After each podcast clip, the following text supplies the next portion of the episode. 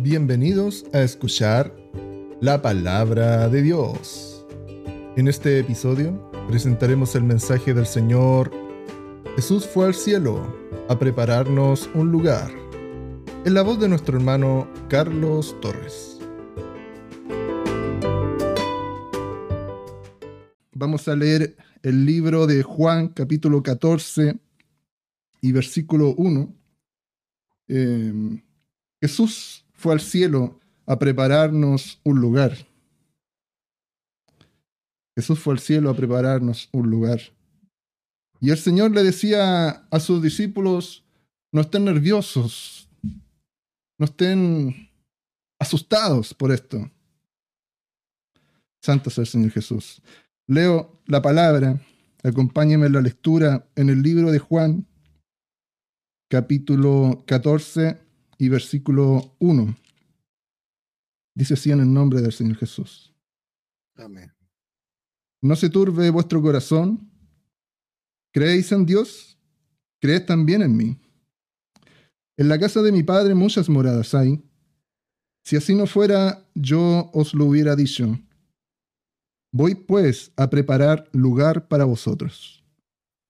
Y si me fuere y os preparare lugar, vendré otra vez y os tomaré a mí mismo, para que donde yo estoy, vosotros también estéis.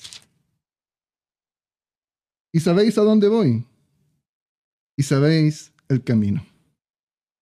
Bendito es el nombre del Señor Jesús. Sabéis a dónde yo voy y sabéis el camino, nos dice nuestro Señor Jesucristo. Les quiero preguntar, ¿conoce usted el camino? ¿Cuál es el camino? Jesús. Lo conocemos. El camino es Jesús. Él es el camino. Él mismo dijo, Jesús les dijo, yo soy el camino y la verdad y la vida. Nadie viene al Padre si no es por mí. Yo soy el camino, dice el Señor Jesús. Bendito para siempre es el Señor. Conocemos cuál es el camino y conocemos a dónde vamos. Hay una parte de, de esto que nosotros acabamos de leer que me llama la atención y es que cuando dice el Señor, vendré otra vez dice la palabra, la escritura, vendré otra vez y os tomaré a mí mismo. ¿Se ha preguntado cuando usted lee esta escritura, este versículo, por qué el Señor dijo, los tomaré a mí mismo? Porque somos el cuerpo de Él. Bendito sea el Señor Jesús, somos su cuerpo. ¿Y por qué somos su cuerpo? ¿Por qué somos suyos? Quiero hacer esa semejanza. Quiero llevarlos a Efesios capítulo 5 y versículo 22 y quiero mostrarles cómo el Señor nos ve a nosotros. Porque el Señor nos ve a nosotros como suyos. Y dice Efesios capítulo 5 y versículo 22, las casadas estén sujetas a sus propios maridos, como el Señor. Porque el marido es cabeza de la mujer, así como Cristo es cabeza de la iglesia, la cual es su cuerpo. Como decía el pastor ahí, la cual es su cuerpo. Y Él es su Salvador. Así que, como la iglesia está sujeta a Cristo, así también las casadas lo estén a sus maridos en todo. Maridos, amad a vuestras mujeres, así como Cristo amó a la iglesia y se entregó a sí mismo por ella, para santificarla, habiéndola purificado en el lavamiento del agua por la palabra, a fin de presentársela a sí mismo una iglesia gloriosa que no tuviese mancha ni arruga ni cosa semejante, sino que fuese santa y sin mancha. Bendito sea el Señor Jesús. qué interesante la comparación que se realiza entre el matrimonio, ¿cierto? Esta institución que se llama matrimonio entre un hombre y una mujer y Cristo y su iglesia. Os tomaré a mí mismo, decía el Señor. Cuando Jesús estaba despidiendo a sus discípulos, ¿cierto? Él lo hizo de la forma en que un esposo se despide de su esposa. Cuando Jesús se, se, despidió y ascendió al cielo, Él se despidió de su iglesia, de sus discípulos, y lo hace de esa forma. La historia cuenta que esta tradición de, del noviazgo, de, del matrimonio, eh, decía que cuando esto pasaba, el esposo se retiraba durante un año, ¿cierto? Eh, para luego de este periodo volver por su esposa. Así lo, lo dice la, la tradición del matrimonio. El esposo se iba, se apartaba, iba a preparar un lugar y luego de un año volvía a buscar a su esposa. Fíjese muy bien cuando Jesús dice, en la casa de mi padre muchas moradas hay. Y él agrega, él agrega que para ir a preparar un lugar, y es interesante que, aprendamos esto, hermanos, porque Jesús no fue a construir moradas. No fue a construir moradas. Él dice que fue allá donde tiene muchas moradas. Donde hay muchas moradas. Dice que allá fue a preparar un lugar para nosotros. Fue a arreglar todo para que nosotros pudiéramos ir a esas moradas. En la casa de mi padre muchas moradas hay. Así dice la palabra. Si así no fuera, yo lo hubiera dicho, voy pues a preparar lugar para vosotros. Y esto lo podemos entender bien, entendiendo bien el, contexto de toda esta situación. ¿Cierto? ¿Qué pasa? La situación que pasa acerca del noviazgo y el matrimonio estas costumbres, eh, nosotros, todos nosotros hemos ido viendo que estas costumbres que en tiempos de Jesús era así, con el tiempo han ido cambiando. Eh, hay algunas costumbres que se han ido perdiendo, eh, modificando, algunas se han ido corrompiendo además. Entonces, por ejemplo, aquí en nuestro contexto existe el pololeo, ¿cierto? Eh, no sé si todavía existe el noviazgo, por ahí también existe el noviazgo después del pololeo. Y luego el matrimonio. y por ahí algunos le han añadido también a todo este ciclo del matrimonio también el divorcio, porque también hay que considerar el divorcio. Porque si no sería muy fome todo esto y, y, y las personas pasarían toda su vida casadas, por ahí dicen muchos. Entonces le han ido, se ha ido corrompiendo, por eso decimos que se ha ido corrompiendo toda esta enseñanza que Dios nos dejó. Pero veamos cómo era el asunto en tiempos antiguos, porque el asunto en tiempos de Jesús era muy distinto a como nosotros lo vemos ahora. Dice que cuando el hombre eh, quería casarse, ¿cierto? tenía que apropiarse de su esposa. La, esposa pasaba a ser una propiedad del esposo. El esposo tenía que adueñarse de la esposa. ¿Cierto? Em, era una propiedad para él. Querida, amada, una propiedad. Entonces cuando Jesús dice, os tomaré a mí mismo, habla un poco de, esto, del protocolo del matrimonio que, que le estaba hablando.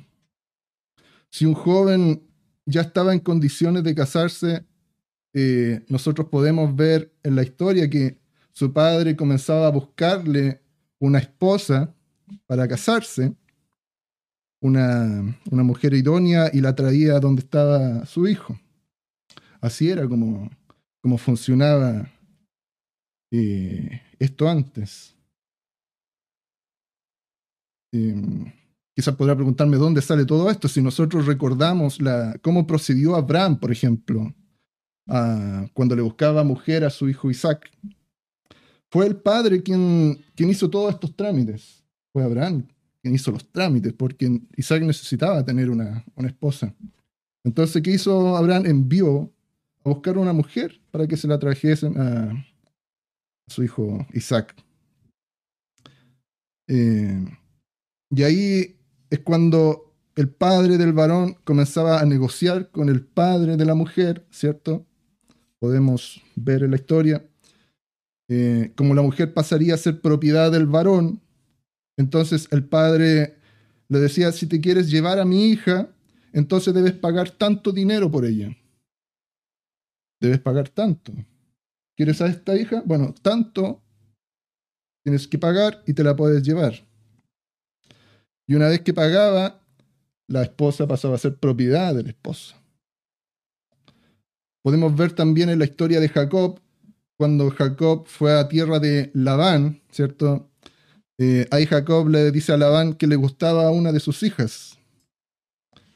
Y bueno, Labán le respondió, si, si te la quieres llevar, entonces tienes que trabajar siete años para que te puedas llevar a, a, una de mis hijas. Con el precio que valía el trabajo de siete años, tú puedes ser el propietario de mi hija, le dijo a Labán. Entonces, ¿qué pasó? Que Jacob trabajó siete años y cuando fue a buscar a su esposa, se encontró con la sorpresa de que, eh, como a él le gustaba la menor, la tradición decía que él se tenía que llevar la mayor. Entonces se dio cuenta que trabajó esos siete años, todos esos años trabajó por la mayor. Y, y Jacob tuvo que trabajar siete años más para llevarse a la menor, ¿cierto? Jacob trabajó en total 14 años para llevarse a su amada porque Jacob quería a Raquel, él, estaba enamorado de Raquel, él trabajaba por Raquel, pero se dio cuenta que al séptimo año él estaba trabajando por la mayor. Tuvo que trabajar otros siete años para llevarse a Raquel. Y, cuando Jacob ya trabajó los 14 años, fue a buscar a las hijas de Labán, y, Labán le responde, no, aún no puedes llevártelas porque ella tiene propiedades aquí que le pertenecen.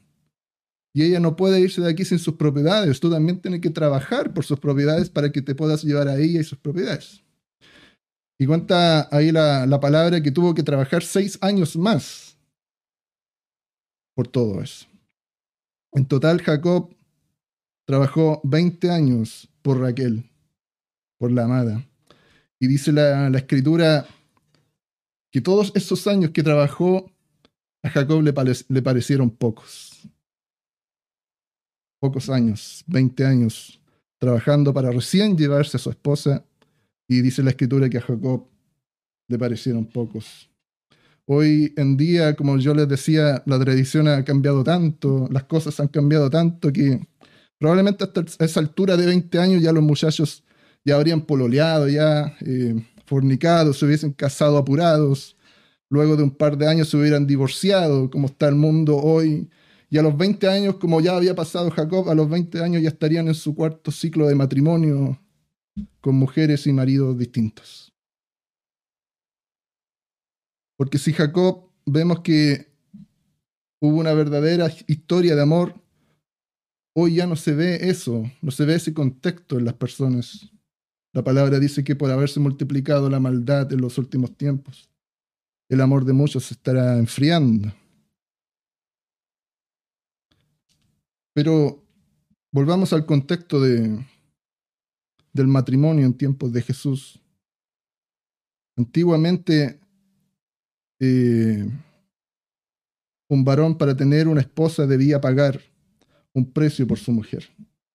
Había un precio que tenía que pagar. Y algunos llegaban a pagar un precio tan alto, muy alto. A esto se le conocía, a este precio se le conocía como pagar el rescate. ¿Cierto? Cuando un joven iba a buscar a su esposa, iba a pagar el rescate. O también se le decía redimirla, la iba a redimir, que significa comprarla pagando un precio término también usado para liberar a un, esclavo o una esclava también de, su, de su esclavitud. Una vez que, que el varón eh, paga el precio por una mujer, no era que ya la, se compró a, a su esposa y era llegar y llevar. No, no podía llevársela. No podía ser así, llegar y llevar. Lo que correspondía era que inmediatamente el varón debía dotar a su esposa, debía dotarla, su mujer.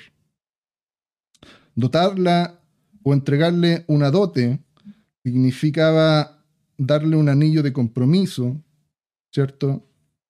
Había que darle un vestido blanco, decía la tradición, y también había que darle monedas para que ella pudiera tener una dote. esa dote de monedas correspondía generalmente en un set de aproximadamente 10 monedas, dracmas, ¿cierto?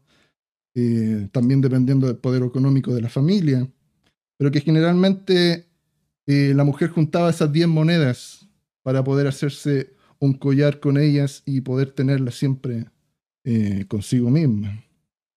Había una dote que el esposo tenía que, que darle a la esposa. Y una vez que el esposo le daba todas estas cosas, la dote a su esposa, un anillo, un vestido blanco, las monedas, ¿cierto? Eh, él la dejaba, la dejaba en casa de sus padres e iba a preparar un lugar para recibir a su esposa. Decía así la, tradición. Y y dice que el tiempo que generalmente se tomaba para, para preparar ese lugar era aproximadamente un año. Un año. El esposo no podía volver antes de un año. Eh, pero sí habían casos en que el esposo se retrasaba. ¿Cierto? Pero no de ninguna forma podía volver el esposo y decir, no me alcanzó para preparar nada. No alcancé a preparar nada. No, el esposo debía llegar con las cosas ya preparadas, listo, para llevarse a su esposa. Previo a todo esto, ¿cierto? Cuando el varón pagó la dote de su mujer, eh, dice la tradición que ambas familias se juntaban por parte del esposo, por parte de la esposa, y se celebraba una tradición que se llamaba los esponsales donde cada uno de ellos se convertía en esposo y en esposa. ¿Cierto? La esposa le pertenecía al esposo y el esposo le pertenecía a la esposa. Pero ellos todavía no eran marido y mujer, eran esposo y esposa. Ya, así decía la tradición. Y luego de eso, de ese eh, compromiso se, llamaban los esponsales para convertirse en esposo y en esposa. El esposo iba a preparar un lugar y la esposa dice que se quedaba en la casa de sus padres. La esposa no debía mirar a nadie más. A nadie más. Y el esposo tampoco. Porque eso se llamaba en esos, eh, a esa altura ya, eso se llamaba adulterio. Si el esposo miraba a alguien más o la esposa miraba a otro más, eso se le llamaba adulterio. En ese lapso ambos debían guardarse el uno para el otro. La esposa tenía que portar el anillo de compromiso que le dio el esposo en el lapso de que el esposo iba a preparar un lugar, la esposa debía aportar el anillo de compromiso para que todos vieran que ella estaba comprometida. Las monedas, las dracmas que el esposo le dio a la esposa, eh, la esposa debía trabajarlas. De ninguna manera debía perderlas. Si la esposa perdía esas monedas era una catástrofe, algo malo. Eh, la, esposa debía multiplicarlas, esas dracmas. ¿Por qué? Porque de eso iba a depender también todo lo que estaba trabajando y preparándose la esposa para su fiesta, para todo lo que iba a venir. La esposa debía trabajar esas monedas. Y usted se va a acordar lo que dice la escritura, oh qué mujer que tiene 10 dracmas y pierde una dracma, no enciende una lámpara y barre la casa y busca con diligencia hasta encontrarla. Eso lo vemos que está en la escritura, es bíblico. O qué mujer que tiene 10 dracmas y se le pierde una, no se desespera para buscarla. Lucas capítulo 15, versículo 8. También nosotros vemos que en la fiesta de bodas em, tenían que haber invitados. Por supuesto que tenían que haber invitados. Y dice la tradición que a cada uno de los invitados se le enviaba un vestido para que ellos pudieran vestirlo en las bodas, para que pudieran ir a esas bodas vestidos de tal forma. Y nosotros también podemos encontrar en la escritura que esto es así, esto es verídico. Mateo capítulo 22 y versículo 11. Y entró el rey para ver a los convidados. Y vio allí a un hombre que no estaba vestido de boda. Y le dijo, amigo, ¿cómo entraste aquí sin estar vestido de boda?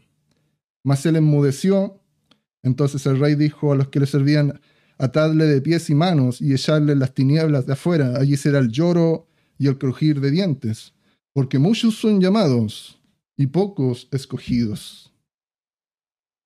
A muchos se les va a invitar, a muchos van a estar convidados, pero solamente aquel que llegue realmente con las vestiduras de bodas van a ser los escogidos. Amigo, ¿cómo entraste acá? Sin los vestidos que te dimos. No podía. No podía estar en las bodas sin aquel vestido que le habían dado. Y todo esto que, que le he estado contando tiene que ver con la dote que el esposo le daba a la esposa. Toda esa dote que el esposo daba a la esposa, la esposa debía trabajarlo.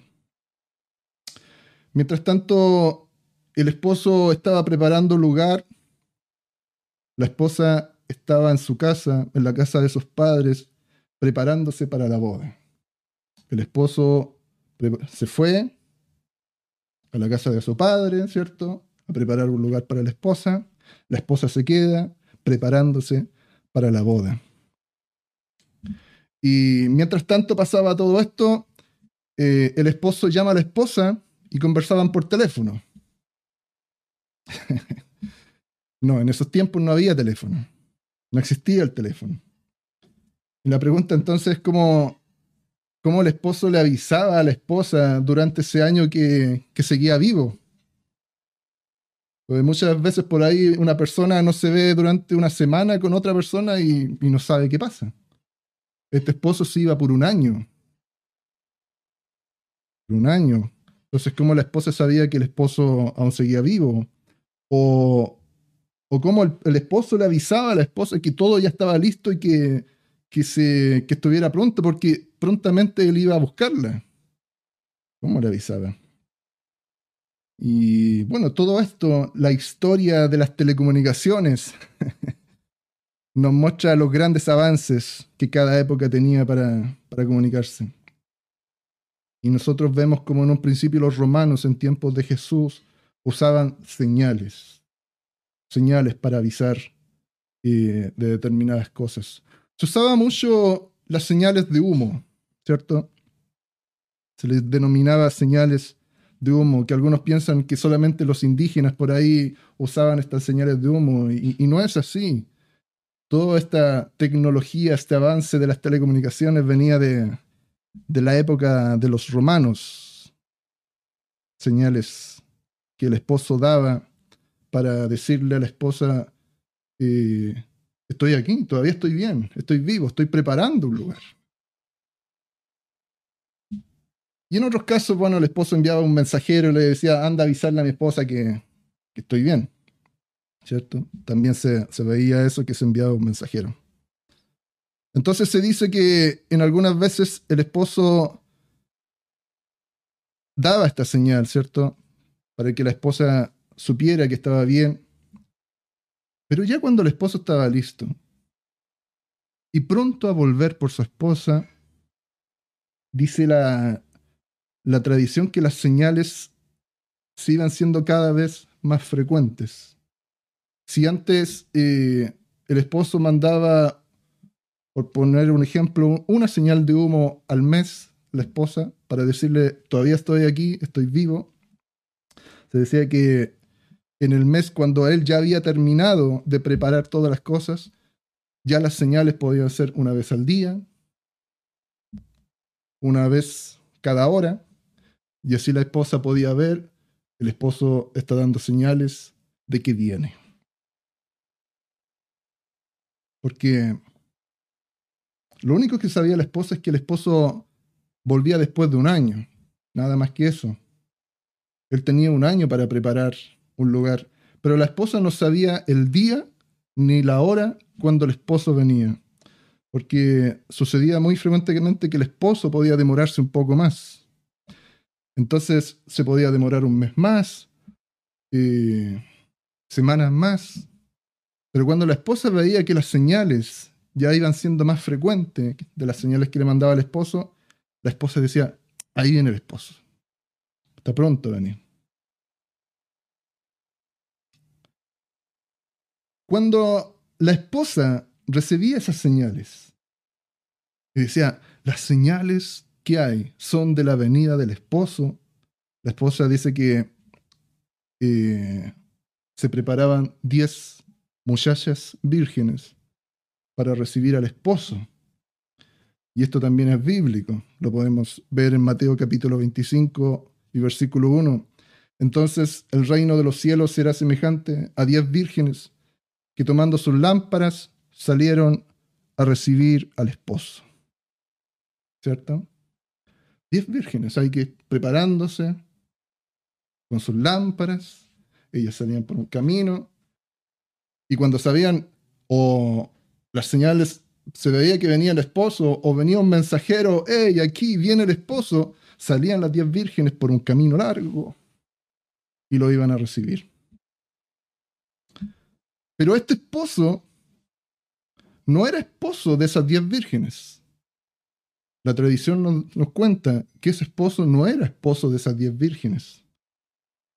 Como también algunos predican también por ahí. Este esposo es el esposo de la esposa, que es amiga de estas diez vírgenes. Entonces la, la tradición dice que apenas el mensajero indicaba estas diez vírgenes salen al camino a recibirle al lugar donde se celebraba las bodas. Iban de camino al lugar donde se tenía que ir, a la puerta por donde tenían que entrar a las bodas. Entonces pasó que cuando el esposo venía, dice la palabra, el mensajero dijo, viene el esposo, Todas las vírgenes, dice la palabra, que, durmieron, porque el esposo se había retrasado. Todas las vírgenes se quedaron dormidas. El versículo 5 dice, y tardándose el esposo, cabecearon todas y se durmieron. Todas las vírgenes, las diez vírgenes. Estas vírgenes, en este caso específico, hermanos, representan al remanente de Israel, diez vírgenes, amigas de la esposa, remanente de Israel. Cinco vírgenes llenas de aceite que van a lograr entrar a las bodas y otras no podrán entrar porque no tenían suficiente aceite, aceite que nosotros sabemos que es la presencia de Dios, el Espíritu Santo en los corazones, la unción de Dios. Dice la palabra que cuando la iglesia sea arrebatada a la casa del esposo, porque nosotros vamos a ser arrebatados, vamos a ser sacados de aquí El Señor nos viene a buscar, el esposo viene a buscar a su esposa y la lleva a la casa de su padre. Dice la palabra que este periodo durará siete días, ¿cierto? Siete años. En el cielo, siete días de bodas, en el cielo. Y aquí en la tierra, una cosa totalmente distinta, siete años de tribulación y gran tribulación para las personas, para los hombres, mujeres que se queden acá. Dice la palabra que durante ese periodo habrá un grupo de hermanos que se unirá a las bodas, que caminará por el camino largo, por el camino estrecho, y podrán entrar a las bodas del Cordero y de la esposa. ¿Dónde lo dice? Apocalipsis capítulo 6 y versículo 9. Cuando abrió el quinto sello, vi bajo el altar las almas de los que habían sido muertos por causa de la palabra de Dios y por el testimonio que tenían. Y clamaban a gran voz diciendo, ¿Hasta cuándo, Señor Santo y verdadero, no juzgas y, ves y vengas nuestra sangre en los que moran en la tierra?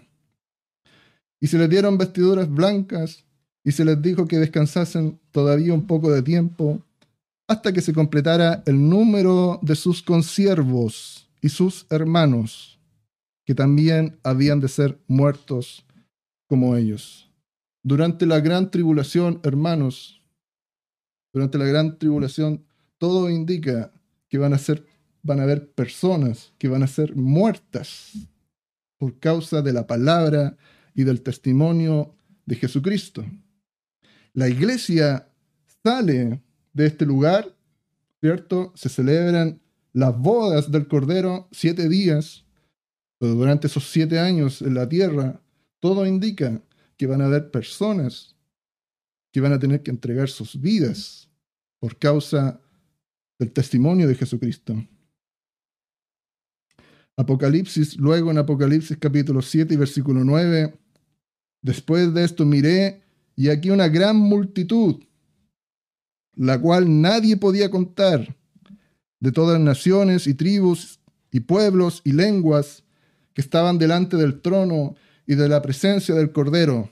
¿Quiénes son estos de todas las tribus, lenguas, naciones que van a estar delante del Cordero?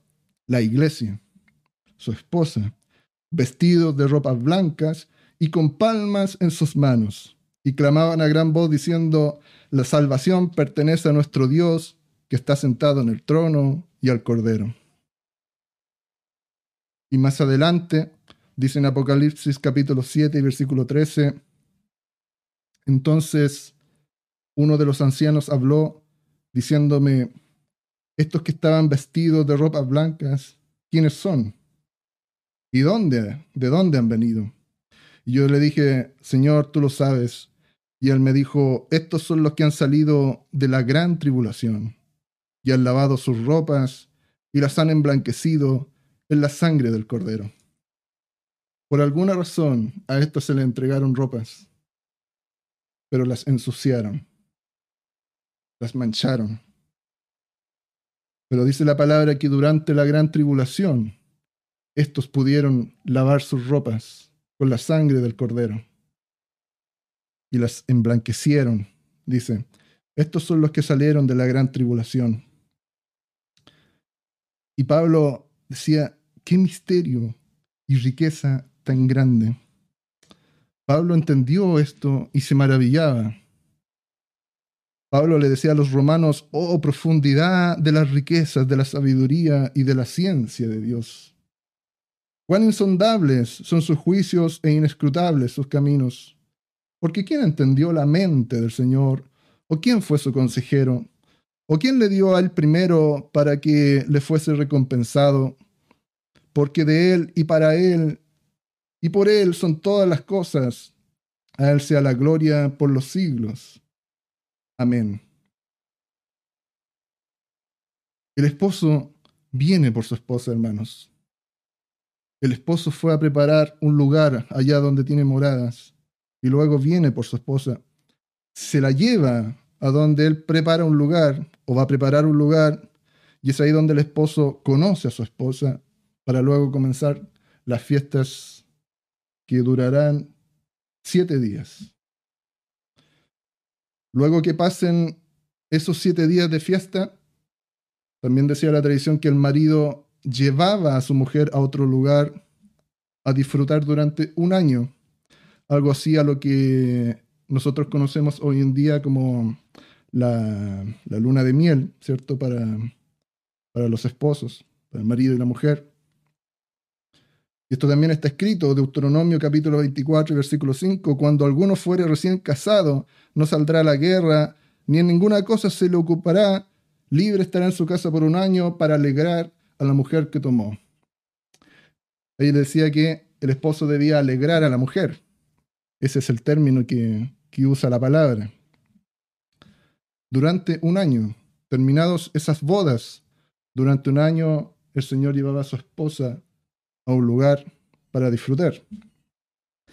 Y luego que ese año se cumpliera, decía la tradición, que su luna de miel terminara, los dos iban al lugar donde sería su hogar. No se turbe vuestro corazón, decía el Señor. ¿Creéis en Dios? Crees también en mí. En la casa de mi padre muchas moradas hay. Si así no fuera, yo os lo hubiera dicho, voy pues a preparar lugar para vosotros. Y si me fuere y os prepararé el lugar, vendré otra vez y os tomaré a mí mismo, para que donde yo estoy, vosotros también estéis. Y entendemos cuando el, Señor dijo, os tomaré a mí mismo. Vendré otra vez. Vendré otra vez. ¿Por qué dice vendré otra vez? Porque Jesús ya vino a comprar a su esposa. Jesús ya compró a su esposa, su iglesia. ¿A qué volverá ahora? A buscar a su esposa, dice la palabra. Jesús viene a buscar a su esposa. Tenemos que entender algo, hermanos. Hay algo que nosotros debemos entender acerca de los tiempos. Y para entender los tiempos, tenemos que ir a Daniel, el capítulo 9 y versículo 24, acerca de Israel. Setenta semanas están determinadas sobre tu pueblo y sobre tu santa ciudad, para terminar la prevaricación y poner fin al pecado y expiar la iniquidad, para traer la injusticia, dice la palabra, la para traer la justicia, dice la palabra, la justicia perdurable, y sellar la visión y la profecía y ungir al santo de los santos. Esa es una promesa. 70 semanas. Promesa para Israel. ¿Cuál es la promesa? que después de esas 70 semanas Israel iba a ser libre, iba a terminar la predicación, el pecado ya no iba a existir más, la iniquidad se iba a terminar. Y la justicia, dice la palabra, iba a ser eterna, perdurable, después de esas 70 semanas. Si nosotros analizamos al detalle esto, vemos que Daniel estaba en Babilonia, en ese lugar. Promesa hasta que Jerusalén fue reconstruida después de salir de Babilonia, siete semanas. Donde cada semana y cada día, cada día de esa semana representa un año. Siete semanas. Si usted multiplica siete por siete, 49. 49 años. Después de que Jerusalén, hasta que, hasta que el templo fuera reconstruido. Luego, de ahí, hasta que Cristo entra en Jerusalén, ¿cierto? Cuando Cristo viene como esposo, como esposo para buscar a su esposa, ¿cierto? Porque Cristo venía a buscar a su esposa. Pasaron 62 semanas, dice la escritura. Si usted saca la cuenta, multiplica por 7, eso significan 434 días, como son semanas de años, son 434 años que pasaron desde ese punto hasta que Cristo entró en Jerusalén, se va a acordar usted, cuando Cristo entra en Jerusalén. Si sumamos ese periodo, es, todos esos años, todos esos años corresponden 434 años más 49 años corresponden a 483 años, que son en la profecía de las 70 semanas, correspondiente a 69 semanas. Y usted me preguntará, ¿y qué pasó con la última semana? ¿Pero por qué faltó una semana? Bueno, podemos leer toda la escritura, Romanos, la explicación de que Israel no reconoció a su redentor, a su esposo, no lo reconoció, dice la palabra que a los suyos vino y los suyos no le recibieron. Todo esto, hermanos, estaba pensado desde antes de la fundación del mundo por nuestro Señor Jesucristo para que nosotros, que no éramos pueblo, para que nosotros, que éramos gentiles antes, pudiéramos alcanzar salvación.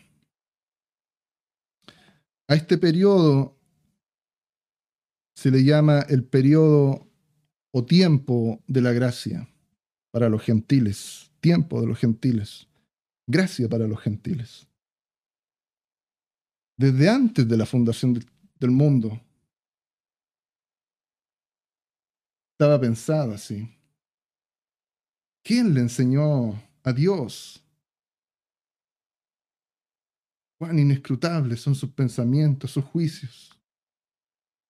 Pablo se maravillaba de todo eso, porque es un misterio. ¿Y cuál es el misterio?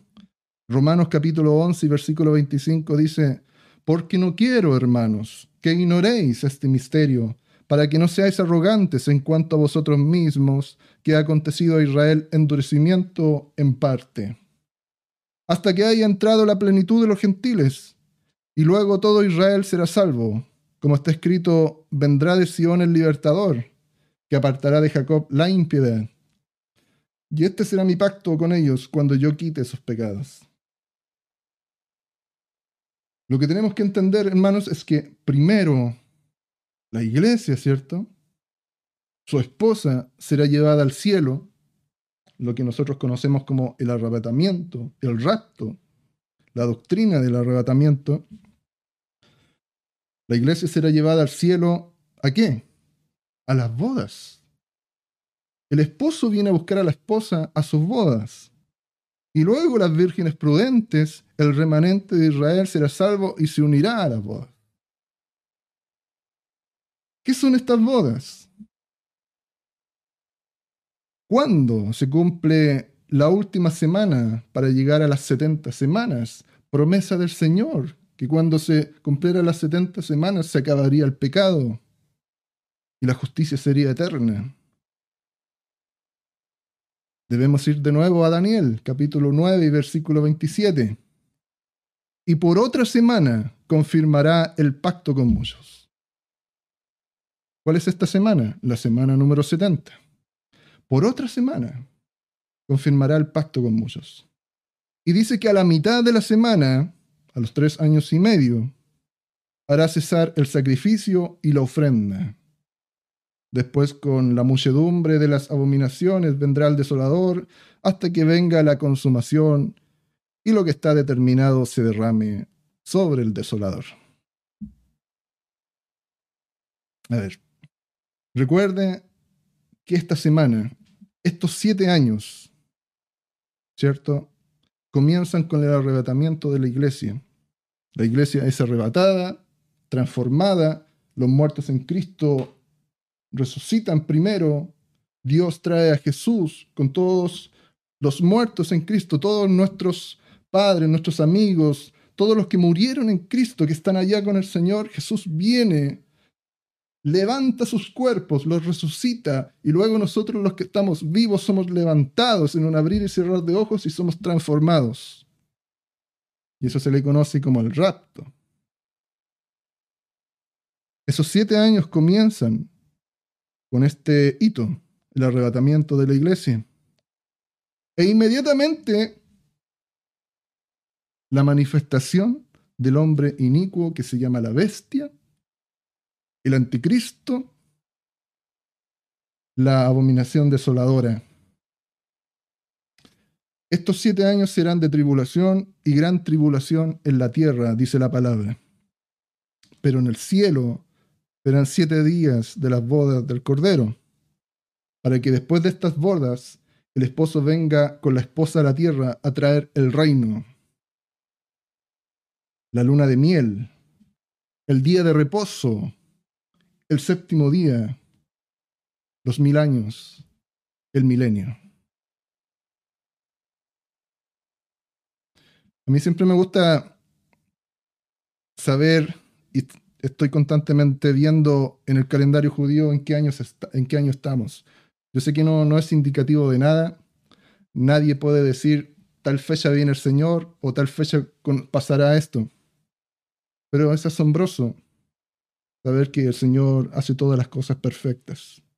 Todas las cosas las hace bien. En el año del calendario que consideramos más perfecto, nosotros estamos en el año 5784.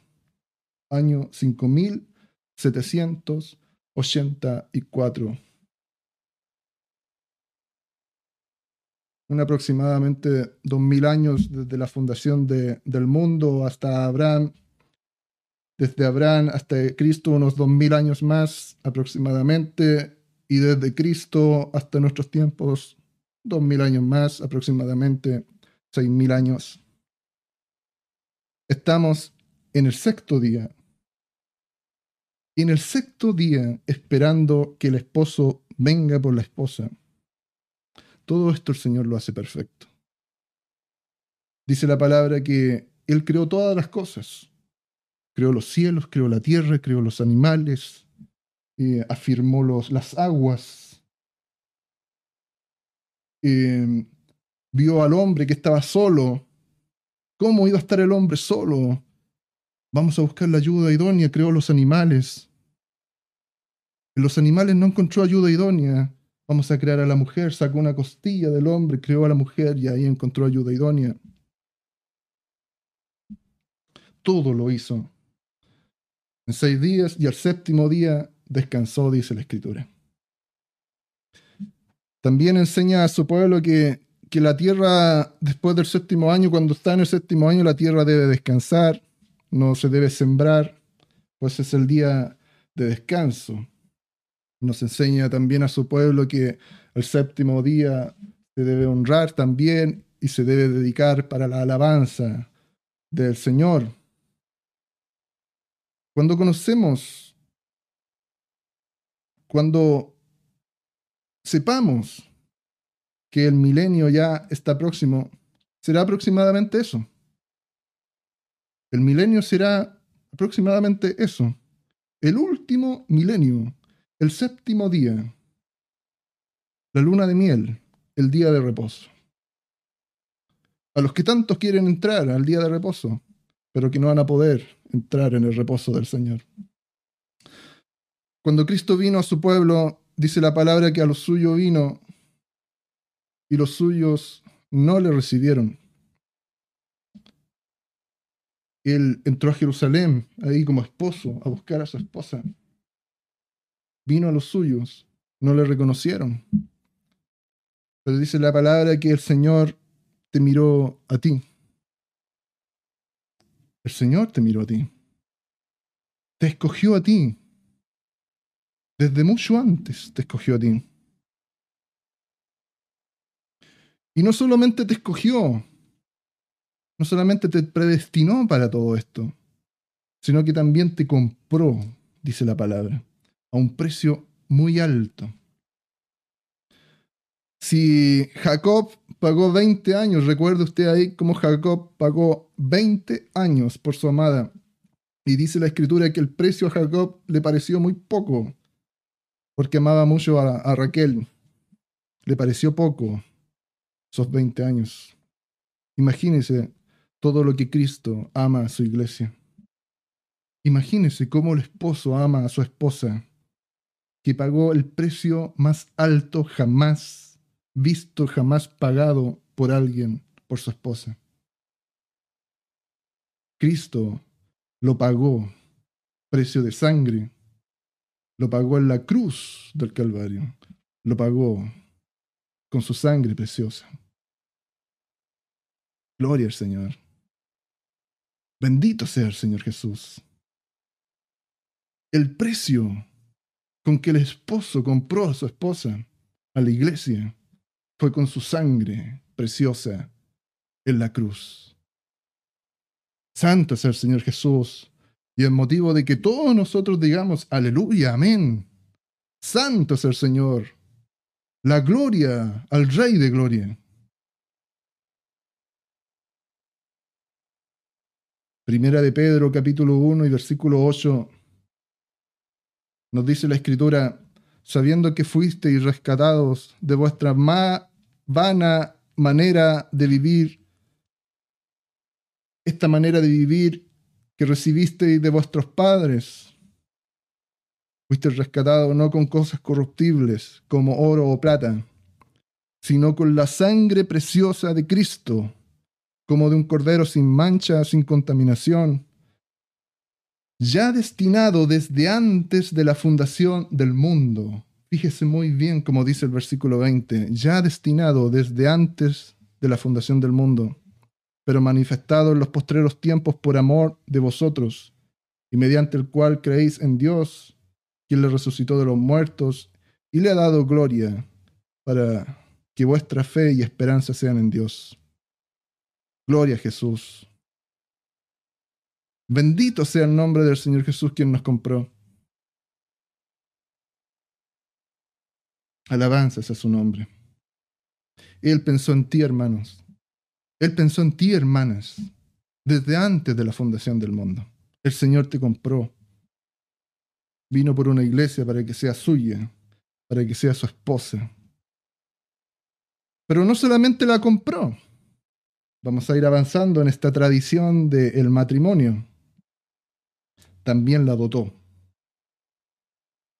Así es. El Señor dotó a su iglesia, le dio una dote. A todos nosotros que fuimos comprados por un precio de sangre, también fuimos dotados. Y nos dio un vestido blanco. Gálatas capítulo 3 y versículo 27. Porque todos los que habéis sido bautizados en Cristo, de Cristo estáis revestidos, dice la palabra. Nos dio vestiduras. Estamos revestidos de Cristo. No solamente vestidos, dice la palabra, revestidos de Cristo.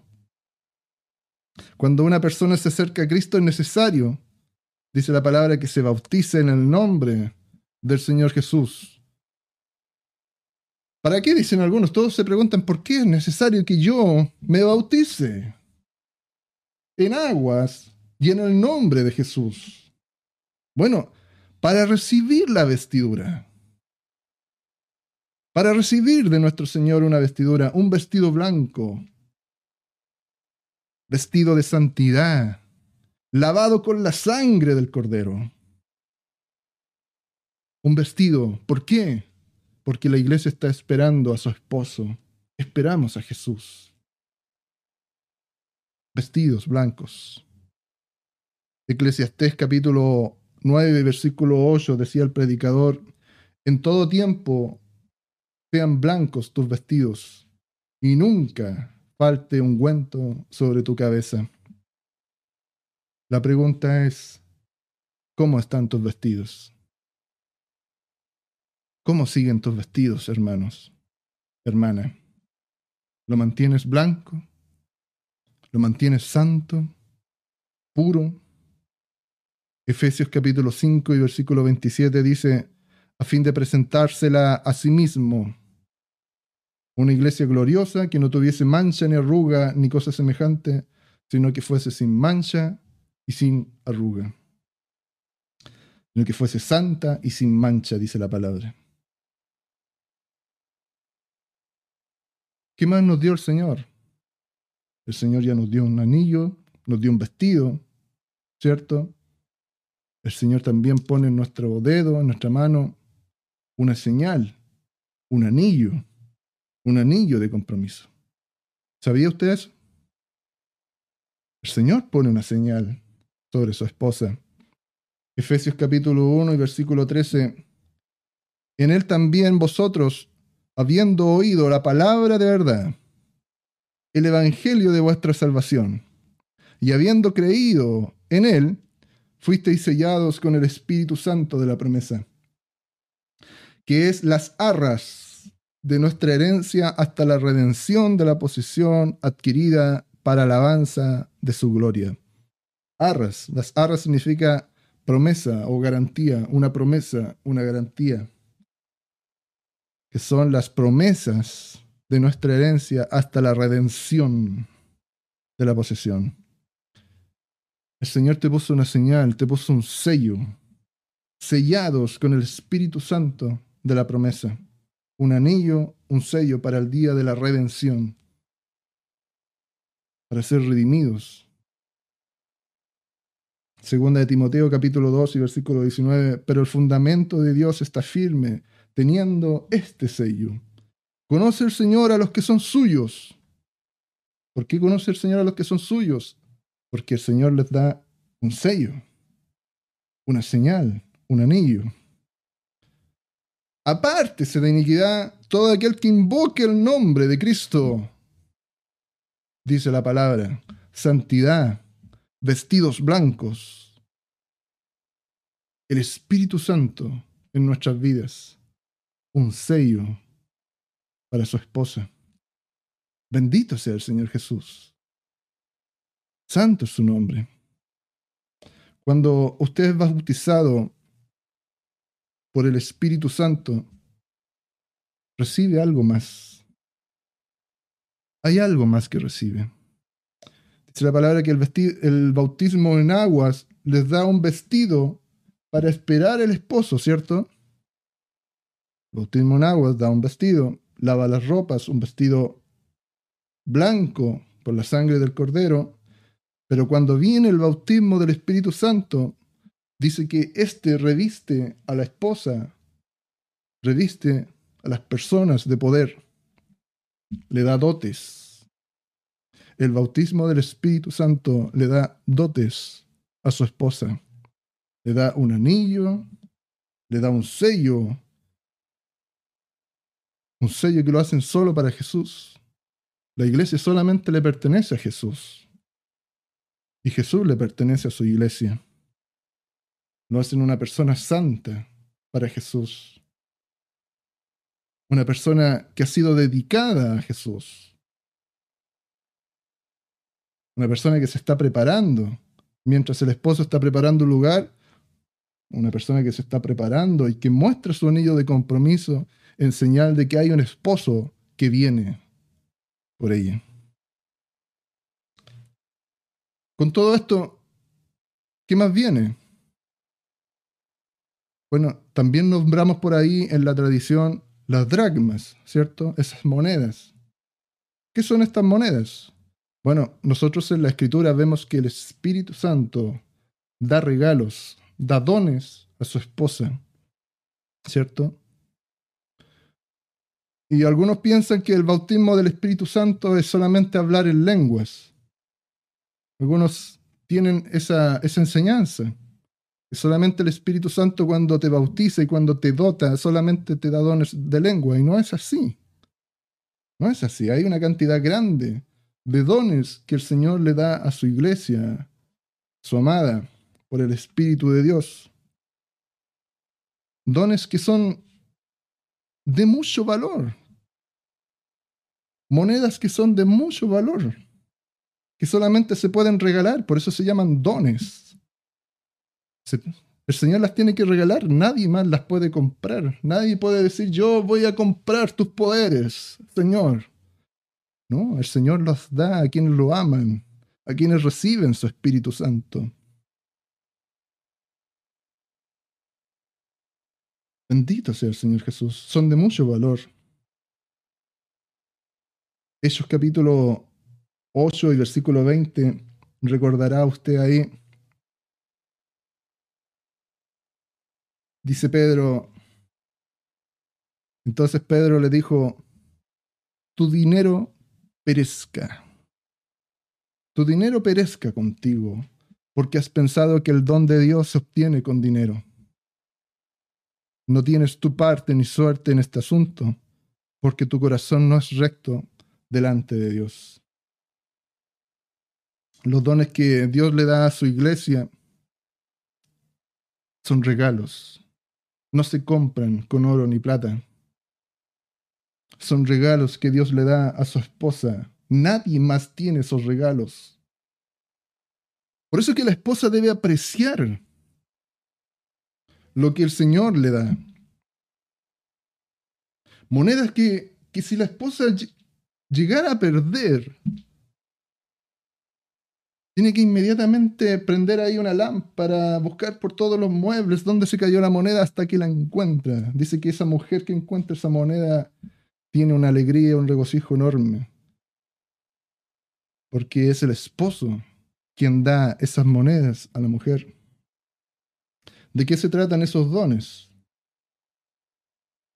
Esos dones se tratan de poderes del siglo venidero, del mundo que viene, del reino que se va a establecer, poderes que nadie más tiene, que su, que su esposa lo tiene, para saber cosas que nadie más sabe, donde ciencia, donde sabiduría, donde discernimiento de espíritus, para que la esposa pueda hablar como nadie en la tierra habla, donde profecía, donde lengua y donde interpretación de lengua.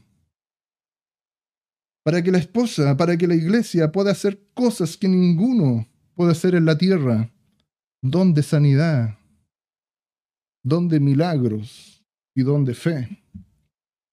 Regalos que tú tienes que apreciar, hermano que tienes que trabajar. Monedas que el Señor puso en tu mano que debes trabajar. Oh, qué mujer que tiene diez dragmas. Si se pierde una dragma, no enciende una lámpara y barre la casa y busca con diligencia hasta encontrarla. Y cuando la encuentra, reúne a sus amigas y vecinas, diciendo, gozaos conmigo porque he encontrado la dragma que se había perdido. El esposo no da esas monedas, esos dotes a la esposa para que la esposa lo pierda, sino que al contrario, sino que se, los da a su esposa para que su esposa gane, para que su esposa gane con ella, para que tenga poder. Es que si la mujer, decía la tradición, que si la mujer perdía alguna de esas dragmas cuando el esposo venía a pagar la dote de su, de su esposa, esa mujer era una mujer descuidada, una mujer que no tenía interés por el esposo, como muchas veces sucedía también por ahí, que el esposo iba a buscar esposa y la esposa no estaba interesada, no trabajaba, esas monedas las perdía, era una mujer descuidada y su amor se podía ser cuestionado, podía ser puesto en duda, porque no, no amaba ella a su esposo. Era una mujer descuidada. El esposo fue a preparar lugar, ¿cierto? La esposa también debía quedarse en la casa de sus padres, preparándose para su venida. La pregunta es por qué la iglesia no debe descuidar esos dones o esas monedas o esa dote que el espíritu o que el esposo da a la iglesia. Romanos capítulo 11 versículo 29 dice, porque irrevocables son los dones y el llamamiento de Dios. Irrevocables son los dones y el llamamiento de Dios. ¿Qué significa esto? Esto dice que hay un llamamiento. La palabra dice que desde antes de la fundación del mundo ya estábamos predestinados para esto.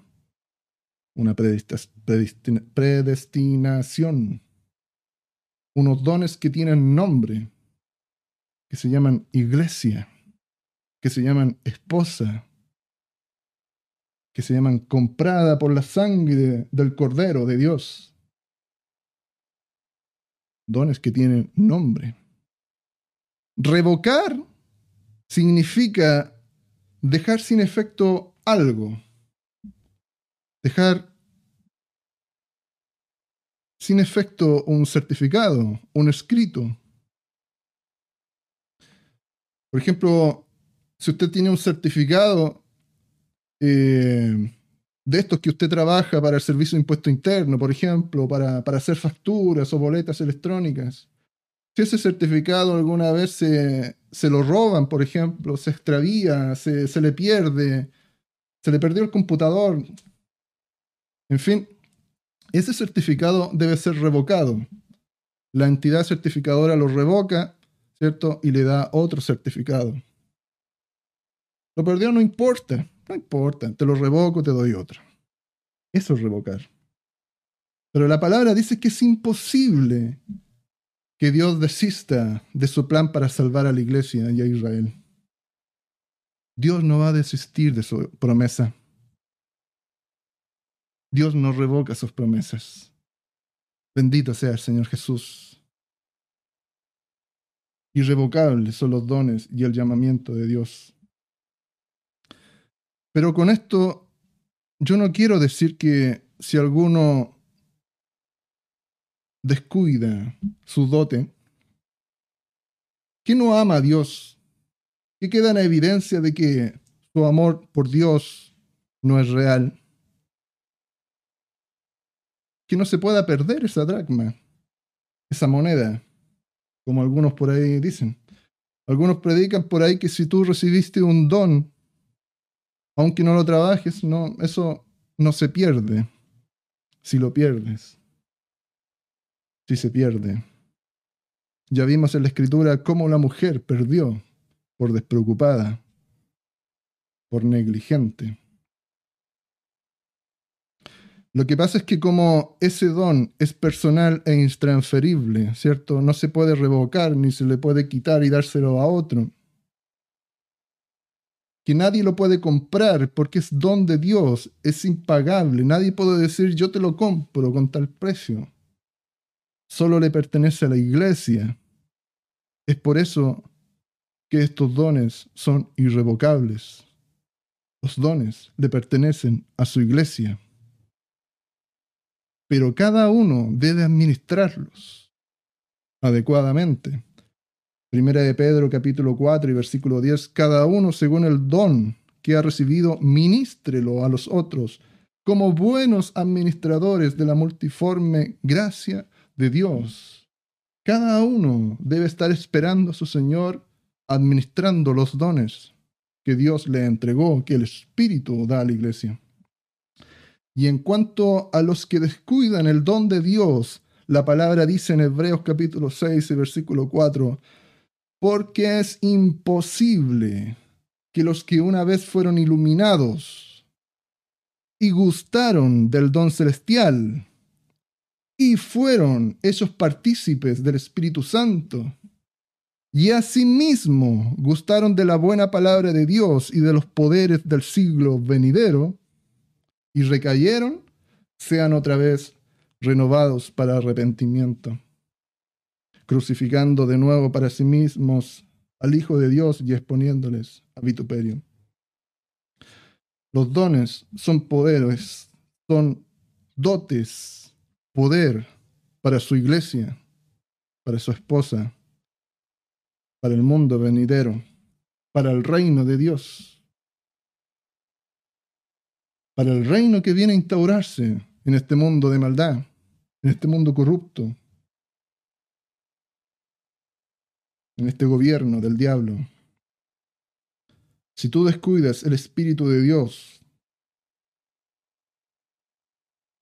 si pierdes esas monedas que Dios te da, si manchas tus vestidos, vestidos blancos que Dios le dio a su novia, a su esposa, no podrán entrar al reino de Dios. No podrán entrar. La palabra de Dios dice que la última etapa de la iglesia en la tierra es especialmente complicada y conflictuada. Esta etapa será una de las etapas quizás más complejas para la iglesia. Será y es, lo conversábamos en la semana con, con mi papá, con la familia, será y es una etapa donde la gente ya no busca a Dios. ¿Quién está buscando a Dios? La gente ya no buscará a Dios, pero los que lo buscan realmente, los que nosotros vemos y por ahí dicen, yo quiero acercarme a Dios, yo quiero recibir el bautismo del Espíritu, yo quiero bajar a las aguas para lavar mis ropas. Yo siento algo, algo que, que tengo que acercarme a Dios. Los que escuchan ese llamado de Dios en estos tiempos significa que es afirme y es verdadero sobre esa persona. Es afirme y es verdadero sobre esa persona. Esta etapa se denomina la etapa de los dos. La etapa del compañero. La etapa de los pares. Habrá dos en la cama, uno será tomado y el otro será dejado. Estarán dos en el campo, uno será tomado y el otro será dejado.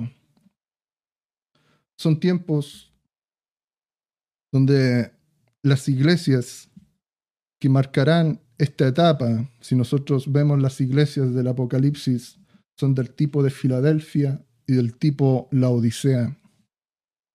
Los dos, los pares, uno será tomado el otro será dejado. Apocalipsis capítulo 3 y versículo 14 dice, y escribe al ángel de la iglesia en la Odisea, He aquí el amén y el testigo fiel y verdadero, el principio de la creación de Dios dice esto. Yo conozco tus obras, que ni eres frío ni caliente, ojalá fueses frío o caliente, pero por cuanto eres tibio y no frío ni caliente, te vomitaré de mi boca. Porque tú dices, yo soy rico y me he enriquecido y de ninguna cosa tengo necesidad. Y no sabes que tú eres un desventurado, miserable, pobre, ciego y desnudo. La pregunta es, ¿por qué una iglesia que sirve al Señor puede llegar a esta etapa eh, enfriándose, entibieciéndose, se va a poner tibia? Bueno, la escritura misma nos da algunas luces y es porque se va a despreocupar de esa dote que el Espíritu le dio a su esposa. Se va a despreocupar de esas riquezas espirituales. No va a poner su vista en las cosas del cielo, sino que va a poner su vista en las cosas de la tierra. Va a haber una despreocupación de su riqueza espiritual y va a cambiar todo eso por riquezas terrenales. Los tesoros, la dote, las monedas que el esposo dio a su esposa, algunos de ellos van a perderlo todo. Todo. Dice, yo conozco tus obras, que ni eres frío ni caliente. ¿Por qué? Porque dices, yo soy rico y me he enriquecido, de ninguna cosa tengo necesidad. Pero la verdad es que es un desventurado, miserable, pobre, ciego y desnudo. Es porque está poniendo la mirada en las cosas que no son del cielo soy rico en esto, tengo una iglesia grande, tengo un auto, tengo eh, una casa, tengo un trabajo, eh, tengo un buen sueldo, tengo una ISAPRE que me cubre mi salud, em, seguros que me cubren. ¿Para qué necesito a Dios? Así habla la iglesia que se está enfriando. Van a comenzar a buscar las cosas de la tierra pero no las cosas del cielo. Santiago capítulo 4 y versículo 2 le decía ahí Santiago a su iglesia, codiciáis y no tenéis, matáis y ardéis de envidia, y no podéis alcanzar, combatís y lucháis, pero no tenéis lo que deseáis, porque no pedís, le decía Santiago. Pedís y no recibís, porque pedís mal para gastar en vuestros deleites. Dice Santiago, ¿por qué no pedís? Pero cuando pedís, cuando se les ocurre pedir, pedís mal para gastar en vuestros deleites. Fíjese muy bien cómo trata Santiago a estas personas, a estos hermanos de la iglesia. Oh, almas adúlteras. ¿No sabéis que la amistad del mundo es enemistad contra Dios? Cualquiera pues que quiera ser amigo del mundo se constituye enemigo de Dios. Esa parte o esa iglesia, esa parte de los pares, de los dos, uno será tomado y el otro será dejado. Hay otra parte que es de la iglesia del tipo de la iglesia de Filadelfia. Esta iglesia dice la, escritura que tiene una puerta abierta en los cielos. Apocalipsis capítulo 3 y versículo 7 describe al ángel de la iglesia en Filadelfia. Esto dice el santo, el verdadero, el que tiene la llave de David, el que abre y ninguno cierra, y cierra y ninguno abre. Yo conozco tus obras, he aquí he puesto delante de ti una puerta abierta, la cual nadie puede cerrar, porque aunque tienes poca fuerza, has guardado mi palabra y no has negado mi nombre. Esta puerta es la misma puerta que vio Juan cuando el Señor lo tomó y lo llevó allá al cielo. Se va a acordar usted, Apocalipsis capítulo 4 y versículo 1, dice, después de esto miré y aquí una puerta abierta en el cielo. Y la primera voz que oí, la primera voz que oí, como de trompeta, hablaba conmigo, dijo, sube acá y yo te mostraré las cosas que sucederán después de estas.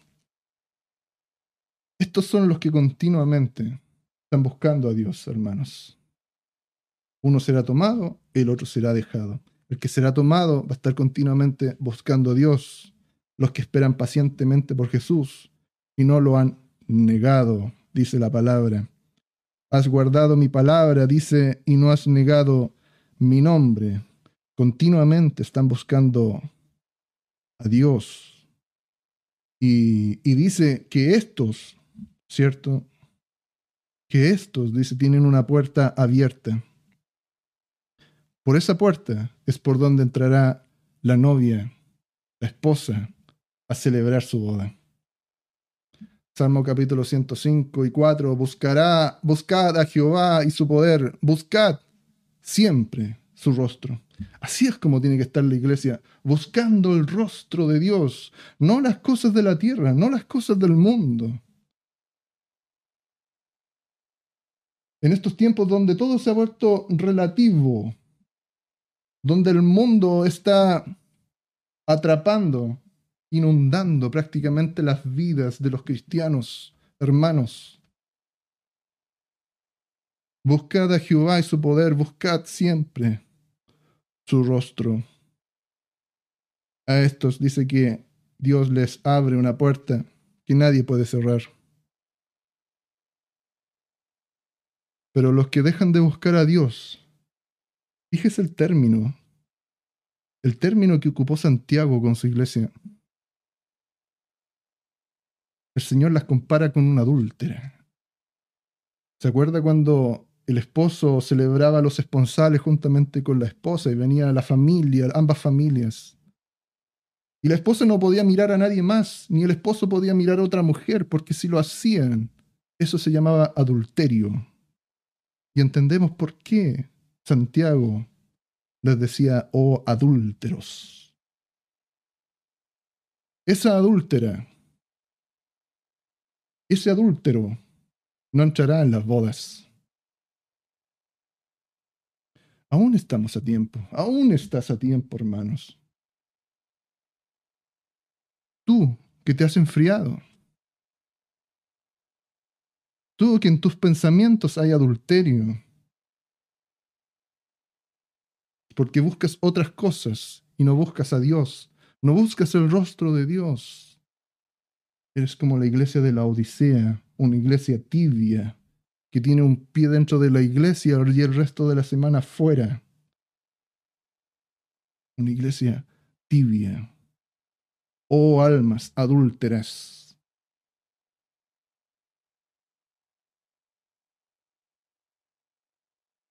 Dice la palabra que estos, si usted sigue leyendo más adelante en el capítulo 20,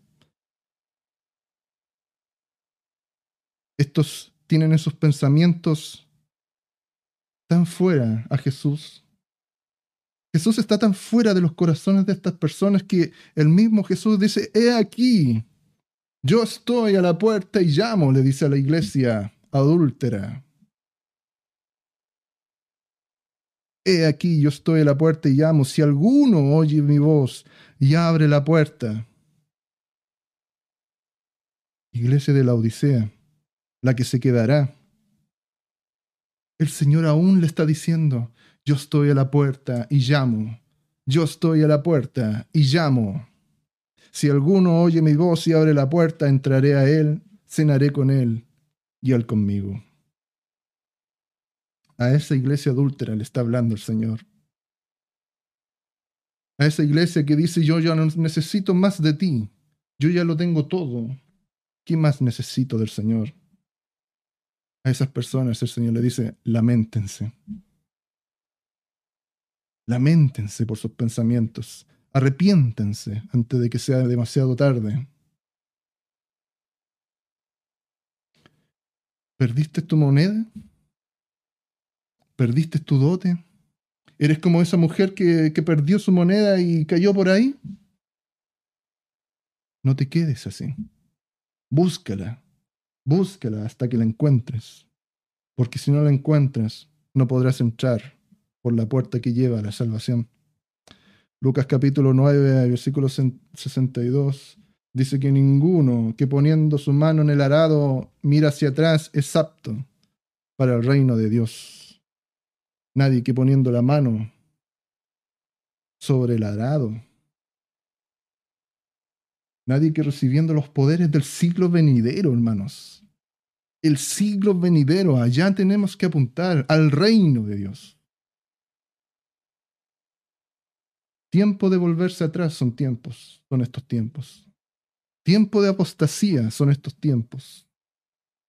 Romano capítulo 1 y versículo 28, y como ellos, fíjese muy bien cómo dice la escritura aquí, no aprobaron tener en cuenta a Dios. Ellos, dice, no aprobaron tener en cuenta a Dios.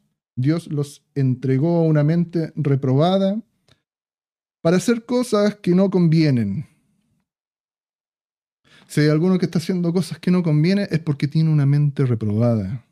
¿Y por qué tiene una mente reprobada?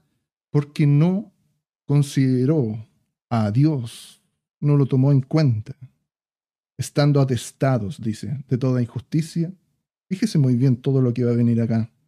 Injusticia, fornicación, perversidad, avaricia, maldad, lleno de envidia, homicidios, contiendas, engaños, malignidades. Estos son murmuradores, dice, detractores, aborrecedores de Dios, de todo lo que se llama, de todo lo que Dios dice son aborrecedores, son enemigos de la cruz de Cristo, injuriosos, soberbios, altivos, inventores de males, desobedientes a los padres, necios, desleales, sin afecto natural, implacable, sin misericordia. Mire lo que dice acá quienes habiendo entendido el juicio de Dios, porque no es que sean ignorantes en todo esto, dice que han entendido el juicio de Dios, que los que practican tales cosas son dignos de muerte. Y aparte dice que no solamente las hacen, sino que también se complacen con los que las practican. No solamente son mentirosos, no solamente son homicidas, murmuradores, injuriosos, soberbios. No solamente son esos, sino que se complacen con quienes hacen todas estas cosas. Oh, alguien mintió por ahí. Bravo, que la hiciste bonita. Muy bien. Si alguien fornicó por ahí, oh, que la hiciste bien. Se complacen con quienes los hacen. Por eso que la iglesia, la santa iglesia, el hombre santo de Dios, la mujer santa de Dios, tiene que apartarse de todo esto. No puede callar frente a todo esto.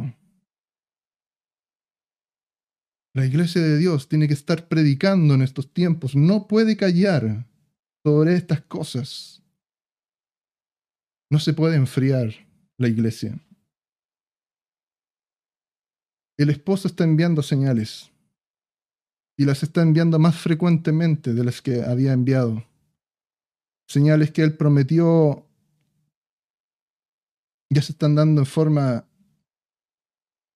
que nosotros podemos ver en las noticias, vemos en los diarios, leemos en la internet, de una forma tan marcada, de una forma tan intensa, que nadie puede decir, no hay señales. Toda la gente está mirando al cielo, las cosas que están pasando, los terremotos, las guerras, los, eh, las enfermedades, las pandemias. El esposo está enviando señales. Esto dice, viene por su iglesia, por una iglesia llena de dones, por una iglesia llena del Espíritu Santo. Has perdido tus dracmas, has perdido tus dones, has manchado tus vestiduras. Preocúpate mucho. Preocúpate. Si por algún motivo logras escuchar esto en tu lejanía de Dios, si por la misericordia de Dios y por la gracia de Dios logras escuchar, preocúpate, hermano, que te has alejado, porque puede ser que, que termines dentro de ese grupo de hermanos que puso su mano en el arado y se volvieron atrás. O como también dice la palabra, como aquellos que probando el don celestial y recayeron. Imposible que sean nuevamente renovados, dice la palabra, crucificando otra vez al Hijo de Dios. Ven delante de nuestro Señor y ponte a cuentas con Él. Ponte a cuentas con el Señor. El Espíritu, la iglesia, deben decir, ven Señor. Ven Señor. Y debe estarse preparando el Señor les dijo, no se turbe vuestro corazón, estén tranquilos, estén tranquilos, en la casa de mi padre muchas moradas hay. El esposo fue a preparar morada, fue a preparar un lugar en esas moradas para nosotros.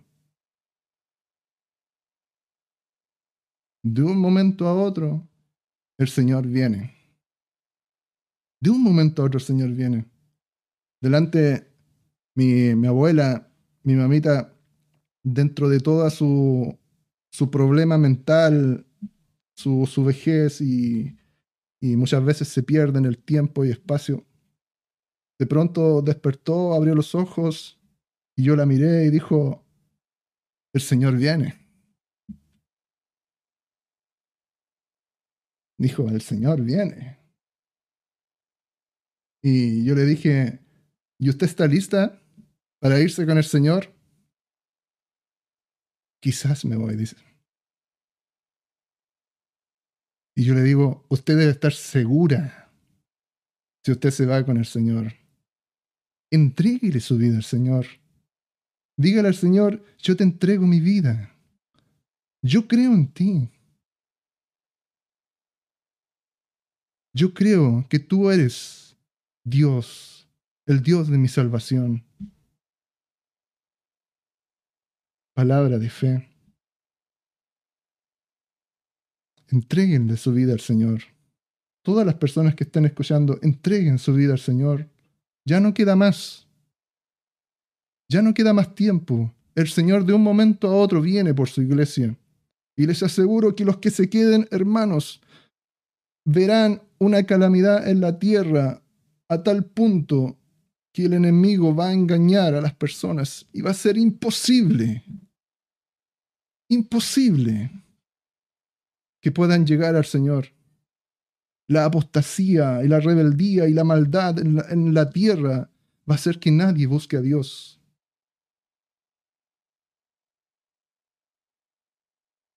Y los que estén allá en Israel, ese remanente, van a sufrir mucho. Habla la palabra ahí de los, de los decapitados, de los que murieron entregando su, su vida por el Señor.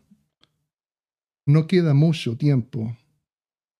Este es tu tiempo. Hoy es el día de la gracia.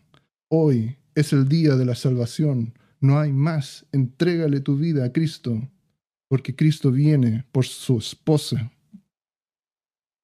Maranata. Cristo viene.